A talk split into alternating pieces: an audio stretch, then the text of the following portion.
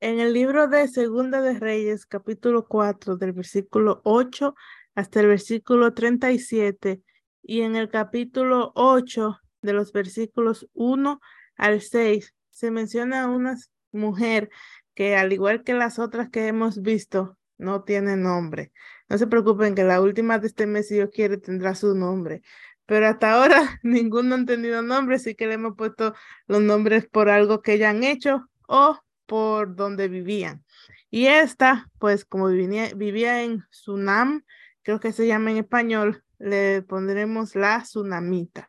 Esta señora o mujer vivía con su esposo y dice que eran en los tiempos del profeta Eliseo.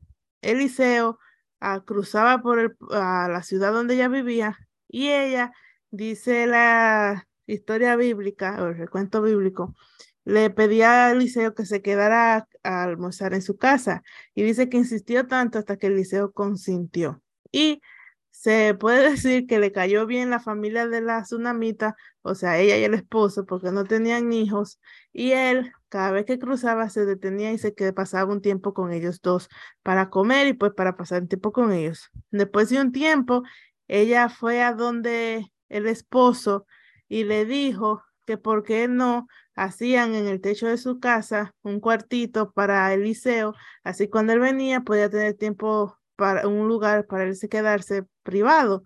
Y me encanta cómo ella le da detalles al esposo y le dice hasta los muebles que le gustaría que tuviera dentro del cuarto. Como vemos la historia, si usted la lee detenidamente, se da cuenta que ella era una persona que vivía bien, o sea, tenía buenos recursos financieros. Y el esposo escucha la petición de su esposa y se la acepta y le construyen el apartamentito, como quien dice, a Eliseo arriba de su casa para que cada vez que él viniera tuviera un lugar de, para quedarse. Cuando viene Eliseo con Jesse, que era su, vamos a decir, asistente, Dice Eliseo a su asistente, wow, esta mujer ha sido tan buena con nosotros, me gustaría devolverle el favor. Y manda a buscar a la señora. Cuando la señora llega, Eliseo le manda a preguntar que qué le gustaría a ella. Y es muy interesante cómo él le hace la pregunta. Le dice, ¿qué usted necesita? ¿Quiere que hable con el ah, jefe del ejército o que hable con el rey en su favor? Y ella le dice, yo vivo entre mi pueblo. Es muy interesante porque en su respuesta es como una manera eh, de decir, yo no necesito nada. Y entonces quien mete la boca, como quien dice, es el ayudante de Eliseo y dice, bueno, ella no, cuando ella sale, le dice, ella como que se va, pues y queda todo como que no hay nada, entonces le dice el ayudante de Eliseo, bueno, pues lo único que esa señora no tiene es un hijo, ella no tiene un hijo. Entonces Eliseo manda a buscar a la señora, ella vuelve y ella le dice, eh, no sé cómo se llamaba la fulana, Tsunamita, como la vamos a nosotros, eh, dentro de un año vas a tener tu hijo. Y es muy peculiar cómo ella responde a lo que le dice Eliseo. Ella dice, no, mi señor, no se burle de mí. Como quien dice, no relaje conmigo. Y entonces Eliseo le dice, dentro de un año vas a tener a tu hijo. Y pues usted lee la historia que dentro de un año ella estaba con su hijo y todo estaba muy bien hasta que un día parece que el niño estaba afuera y le, se le sobrecalentó eh, la cabeza y empezó a decir mi cabeza, mi cabeza. Y el papá le dice a un sirviente, llévatelo con su mamá. Lo lleva con su mamá y dice que ella lo tuvo en su regazo desde que se lo llevaron hasta el mediodía, cuando el niño ya ah, falleció en las, manos, en las piernas de su mamá después de horas de estar con ella. Lo interesantísimo de la historia es lo que hace la mujer. Estas dos partes de la historia son parte de las lecciones que vamos a ver más adelante, pero me gustaría que pongan atención a esta parte. Número uno, ella toma al niño muerto y lo sube al cuarto del liceo y lo pone en la cama del liceo. Cierra la puerta, baja y le dice al esposo, búscame uno de los siervos para que arregle el mulo, caballo, no recuerdo qué animal era, y me lleve que tengo que ver al profeta. Y él le dice, porque tienes que ir corriendo si hoy no es día de fiesta. Y ella dice, paz. Y arregla el, el animal, ella se monta y agarra a buscar al profeta. Cuando va de camino, el profeta, el profeta y el ayudante están juntos y lo ven de lejos. Y él le dice, mira, ahí viene la tsunamita. Y el profeta le dice, ve corriendo porque está raro que ella viene a verme. Y me encanta como Eliseo dice, y Dios no me ha revelado la razón de su visita. Como lo raro es que yo no sé por qué ella viene, porque él estaba acostumbrado a que Dios todo se lo revelaba. Y eso es súper interesante cuando usted habla acerca de un profeta y cómo él habla. Pero bueno, el punto es que ella viene y le dice el ayudante de Eliseo, ¿todo bien? Ella dice, todo bien. ¿Todo bien en la casa? Ella dice, todo bien. ¿Todo bien con su esposo y su hijo? Ella dice, todo bien y sigue caminando. Cuando llega donde está Eliseo, entonces se tira en los pies de Eliseo y le empieza a llorar diciéndole, no le, yo no te dije que no te burlaras de mí, no te pedí, no fuiste tú, como que dice, no fuiste tú el que dijiste que me iba a dar un hijo, ¿cómo es que ahora el niño pues falleció? Entonces Eliseo le dice al ayudante, vete corriendo con mi básculo, con el palo ese, con la vara, y pónselo al niño para que el niño se uh, vuelva a la vida. Y ella le dice, yo no voy a dejarte hasta que no te vayas conmigo. Para hacer la historia larga, que diga, historia larga corta, llegan a la casa y el niño resucita. Y en el capítulo 8 se habla de que la relación entre ellos siguió porque cuando iba a venir una hambruna, Eliseo le dijo a ella y a su familia que se fueran a otro país por lo que venía. Y ella lo hizo, siguió el consejo de Eliseo, con su hijo se fue y cuando se devolvió, llegó justo en el momento perfecto en el que el, sirviente de Eliseo está hablando con el rey después de siete años de haber vivido en otro país. Y como ella llegó justo en ese momento, en ese justo momento estaba el asistente hablándole al rey acerca del hijo de una señora que había sido resucitado por Eliseo. Y en ese preciso momento ella entró a pedirle al rey que tuviera misericordia y le devolviera todo lo que ella había dejado cuando se salió y escapó del país que iba a venir la hambruna. Y como llegó justo en ese preciso momento, el rey, entonces el asistente le dice, mire, y esa es la mujer que yo le estoy contando y mire el hijo ahí. Y entonces el rey dice, wow, eh, en todo lo que ella eh, perdió y denle en todo el fruto que ella hubiera tenido si se hubiera quedado durante esos siete años, justo en el preciso momento. Ahora, como hemos hecho en las anteriores, vamos a hacer en esta. ¿Qué lecciones podemos aprender de la vida de esta mujer que hemos llamado la tsunamita? De nuevo, los invito a que la lean por usted la historia, porque pues yo le doy mi versión, pero cada versión es diferente cuando usted la lee por usted mismo. Número uno.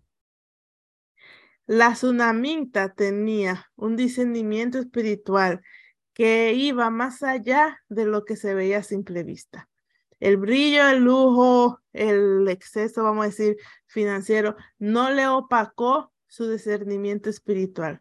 ¿Cómo lo sabemos? Porque ella fue sumamente sabia y súper inteligente en su manera de tratar con el liceo. Lo sabemos porque ella primero insistió en que Eliseo viniera a comer a su casa y después de que hizo una relación con Eliseo, entonces le pidió al esposo que por favor le hiciera un apartamento para él porque se había dado cuenta que él era un hombre que era de Dios. Ella no se dejó llevar por el título el cual poseía Eliseo. Uno, dos. No se dejó a moldear a su estatus, sino que fue lo suficientemente humilde para insistir a que el siervo de Dios viniera y ella poder servirle a Dios en la persona de su siervo. Y de la manera en que le sirvió, demuestra en la manera en que la señora hacía todo. Todo lo hizo en orden, pensando y de altura. Y la parte más bonita es durante toda la historia que usted lee en los dos lugares en la Biblia, en, el libro de Reyes que usted va a leer, se va a dar cuenta que ella era una mujer que tomaba decisiones por sí mismas y que echaba para adelante. Sin embargo, me encanta cómo la Biblia se asegura de poner donde está la parte en que ella se le consulta al esposo antes de tomar una gran decisión que es la de construir el apartamento. Pero en la parte donde el bebé muere, ella no le consulta al esposo nada. Y esa es la segunda lección que vamos a ver. Pero la primera lección es que ella tenía un gran discernimiento espiritual y tenía una mente ágil, sabia, pero humilde. Aprendemos de ella de no dejarnos a llevar por nuestra propia agilidad mental o porque tan sabio e inteligente seamos. Como mujeres, a veces se hace difícil a ah, mantener todo eso eh, guardado y con humildad porque se hace necesario muchas veces tener que presentárselo al mundo para que no menosprecien que somos quienes somos. Sin embargo, la humildad puede llevarnos a un plano más lejos cuando sabemos usarla. Ser humilde es saber quién tú eres, estar consciente de tus fortalezas y tus debilidades y ser vulnerable a lo que venga de afuera, sabiendo que aún las críticas y las malas palabras de otras personas no van a cambiar quién tú eres, que tú decides qué vas a dejar entrar en tu mente y cómo va a afectarte a ti. Eso es ser humilde. Una persona humilde sabe quién es, por ende, sabe dónde flaquea. Y esta mujer me encanta cómo fue, ella sabía quién era y el pedirle permiso a su esposo, sabiendo que ella podía hacerlo por sí sola, porque vemos adelante cómo ella toma una decisión grandísima por sí sola y no necesita la ayuda de su esposo. Ella tenía la habilidad de hacerlo, sin embargo fue lo suficientemente humilde de ponerse en su lugar y saber que un matrimonio es una partnership en inglés, es algo donde hay dos personas que deberían de tomar las decisiones juntas y ella asegura de ponerle la decisión al esposo, presentársela con todas las variables, con todos los detalles. Ella lo había pensado, lo había analizado, lo había sacado cuentas, sabía, o sea, su mundo ya estaba pensado y se lo presentó al esposo y él tomó la decisión junto con ella y ella entonces ejecutó junto con él. O sea, fue lo suficientemente humilde para no dejar que su inteligencia pusiera a un lado a su esposo. Y eso es muy importante para nosotras las mujeres que mejor sigamos. Número uno, número dos. Cuando ella se muere el bebé, se muere en su regazo. Hay algo que pasa en el cerebro y es que cuando vemos, tenemos problemas emocionales traumáticos como la muerte de un ser querido, casi todas las áreas cognitivas empiezan a parar su procesamiento porque la emoción ah, inunda las áreas de pensar. La mayoría de las personas cuando pasan por un momento traumático no tienen la mayor capacidad de pensamiento y análisis. Esta mujer tenía una fortaleza mental tan fuerte que en medio del dolor, yo me imagino que desde cuando el niño se lo llevaron enfermo, que ella veía que no se estaba poniendo bien, ella empezó a pensar lo que haría si el niño fallecía. Y eso es muy interesante. ¿Cómo yo sé que ella estaba pensando en eso? Porque dice que desde la mañana hasta el mediodía el niño estaba en sus piernas y desde que el niño falleció, ella puso en acción su plan. O sea, la tipa tenía un cerebro bien puesto para decirlo en un buen dominicano. Y me encanta cómo cuando el niño fallece al fin, ella no lo prepara para enterrarlo, ella lo preparó para resucitarlo. ¿Cómo sabía ella que Eliseo podía venir a resucitarlo? ¿Quién le dijo a ella que Eliseo iba a poder venir? Y cómo sabía ella que literalmente es lo que iba a pasar. Ella no sabía, por eso se llama fe, pero ella sabía que Eliseo era un hombre que era enviado de Dios y que tenía el poder de Dios. Y como tenía poder de Dios, así como Elías había resucitado a un niño, el niño de ella podía ser resucitado. Por eso ella lo puso en la cama de Eliseo y no lo preparó para entierro. Y es muy interesante porque quién sabe si ella sabía cómo era su esposo y en vez de decirle las cosas así claras, solamente le dijo a él, paz como quien dice, estate tranquilo, yo estoy arreglando las cosas. Y ella se montó y fue a buscar a Eliseo. Y aún más, como quien dice, grandioso es, cuando llegó donde Eliseo, al asistente le dio a entender que todo estaba bien y le dio a entender como que no estaba pasando nada fuera de lo común. Y cuando llegó al lugar de los hechos, entonces presentó lo que de verdad estaba en su corazón, que era la necesidad y el deseo de volver a ver a su hijo despierto y vivo. Y Dios, a través de Eliseo, le concedió su voluntad, que era la voluntad de volver a hacer que el niño naciera. Ahora, es Número uno, ella demostró humildad. Número dos, demostró fortaleza mental. Y número tres, de nuevo volvemos a la humildad, pero su humildad le ayudó a ser obediente aún el riesgo, al riesgo de perderlo todo. Cuando Eliseo le dice a ella que va a venir una hambruna, que tiene que dejar el país, ella dejó todo y por ley, ella de, en inglés dice forfeit, como quien dice, entregó, renunció a todas las tierras y las casas que ella tenía, porque se fue del país sin hacer ningún, como quien dice, arreglo legal, porque fue algo rápido, según los historiadores. Cuando ella vuelve, se va del país, dura siete años viviendo entre los filipinos. El hacerles, hacerle caso entre los filipinos, entre los filisteos, filisteos, el hacerle, se me mezclaron los filipinos con los filisteos, eran filisteos, lo creo, creo que los filipinos no existían, pero el punto es que hacerle caso a Eliseo corría el riesgo de volver a comenzar, o sea, después de haber sido una mujer rica, tener que devolverse para empezar otra vez la vida. Pero aún así fue lo suficientemente obediente a la palabra de Eliseo y creyendo lo que Eliseo decía, que tomó la decisión de irse de su país y vivir en otro país por siete años. Y cuando se devolvió, me encanta que Dios usó su previsión, su visión antes de para proveer lo que ella necesitaba y le pagó con interés la decisión que ella tomó de irse y el ser obediente. ¿Cómo lo sabemos? Porque el rey da un decreto que no solo le devuelven su dinero, sino que también le dan los frutos que ella hubiera tenido si se hubiera quedado durante todo ese tiempo. ¿Por qué? Porque llegó en el momento perfecto, justamente cuando el rey estaba hablando con el siervo de Eliseo acerca de ella.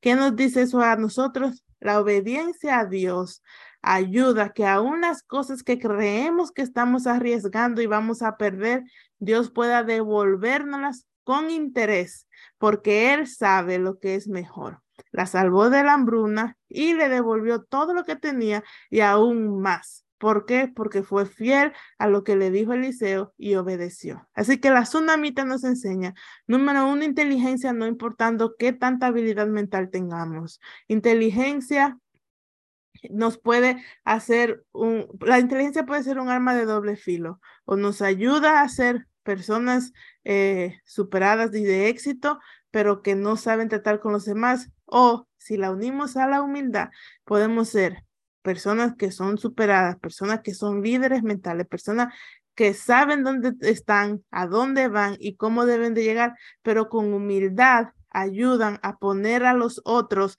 en su lugar, aun cuando ellos no estén buscando el honor dentro de nuestras vidas. El ser humilde, aun a pesar de nuestra gran inteligencia y habilidad mental, ayuda a que podamos convivir con las personas que están alrededor de nosotros, así como lo hizo la tsunamita con su esposo y con todas las personas que, pues me imagino, estaban alrededor de ella.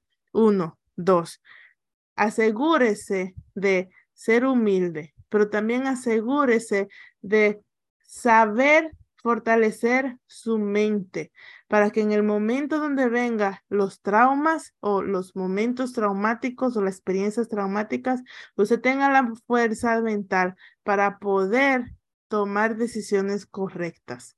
Y número tres, obedezca lo que Dios le diga, no importando el riesgo que se parezca que usted va a, ingerir, o sea, no importando el riesgo que usted va a tomar o asumir, sino haciendo lo que Él dice, porque aún corriendo riesgos, Dios tiene el poder de hacer que esos riesgos se minimicen y no sean más riesgos, sino bendiciones que vinieron en disfraz. Al igual que ella sea obediente a lo que Dios dice, sea obediente a lo que Dios ha hablado y sea obediente a sus principios. Si Dios le dijo rojo, asegúrese que es rojo, aunque usted crea que está perdiendo. En la larga, en el futuro, aunque pasen siete años como pasaron con ella, Dios siempre cumple y Dios siempre da más de lo que nosotros pensamos que perdemos. Así que como la tsunamita, asegúrese de que el centro de su vida sea un desarrollo integral y que comience con el conocimiento de Dios que lleva al conocimiento de usted misma y le ayuda a trabajar con los demás. Así que muchísimas gracias por estar con nosotros en esta uh, toma. Nos vemos en el próximo episodio con la última mujer la semana que viene, hoy en jueves de más.